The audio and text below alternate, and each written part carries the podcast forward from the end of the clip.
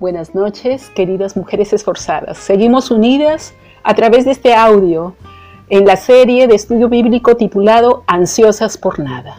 ¿Estás sintiendo que la carga de enseñar virtualmente es demasiado pesada para ti? ¿Estás decayendo más y más por los vientos contrarios de la recesión? Quizás pases una noche tras otra al lado de la cama de un hijo enfermo o de un pariente que esté envejeciendo.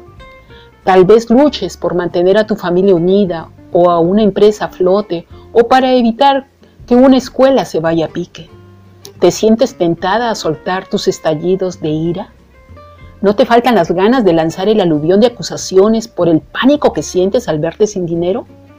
No sería nada extraño que mañana o más tarde explotes en feroces represalias de palabras hirientes y tal vez tengas deseos de salir huyendo, no sabe a dónde. La ansiedad puede producir grandes olas de destrucción y de soledad. Pero hay una razón más para no consentir caer en tal decisión. Hay un fundamento sólido para no inquietarnos por nada. Descúbrelo conmigo. En Juan capítulo 6 versos 5 y 6, donde dice, cuando alzó Jesús los ojos y vio que había venido a él gran multitud, eran como cinco mil, dijo a Felipe, ¿de dónde compraremos pan para que coman estos? Pero esto decía para probarles, porque él sabía lo que había de hacer.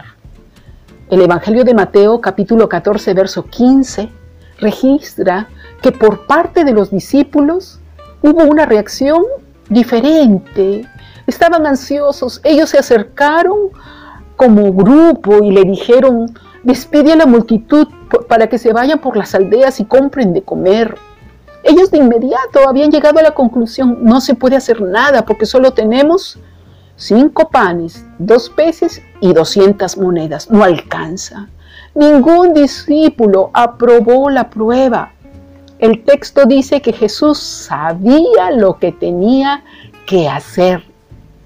Entonces ordenó que todos se sentaran y de inmediato él tomó los panes, dio gracias a Dios y los distribuyó a sus discípulos para que ellos los entregaran a los que estaban sentados. Lo mismo hizo con los pescados. Los cinco mil quedaron satisfechos. La multitud fue alimentada. Las doscientas monedas seguían intactas. Aquellos discípulos actuaron como si Jesús no estuviera allí. La ansiedad fue innecesaria porque Jesús estaba cerca, estaba con ellos. Pablo, con actitud ecuánime y serena, con convicción pudo decir, el Señor está cerca, no se inquieten por nada. Filipenses 4, 5 y 6 en la versión internacional. Joana, Sara, Silvia, amiga, escribe tu nombre. En vez de comenzar con lo que tienes, comienza con Jesús. Comienza con sus riquezas, sus recursos y su fortaleza. Antes de abrir el libro donde llevas tus cuentas, abre tu corazón. Antes de contar monedas o contar cuántas cabezas, cuenta las veces que Jesús te ha ayudado a enfrentar lo imposible. Antes de reaccionar con miedo, alza tu vista en fe y mira, el Señor está al alcance de tu mano. Alicia, Luz, Anita, Amiga, escribe tu nombre. Lleva tranquila todas tus preocupaciones ante Dios, porque Él está tan cerca como el aire que respiras.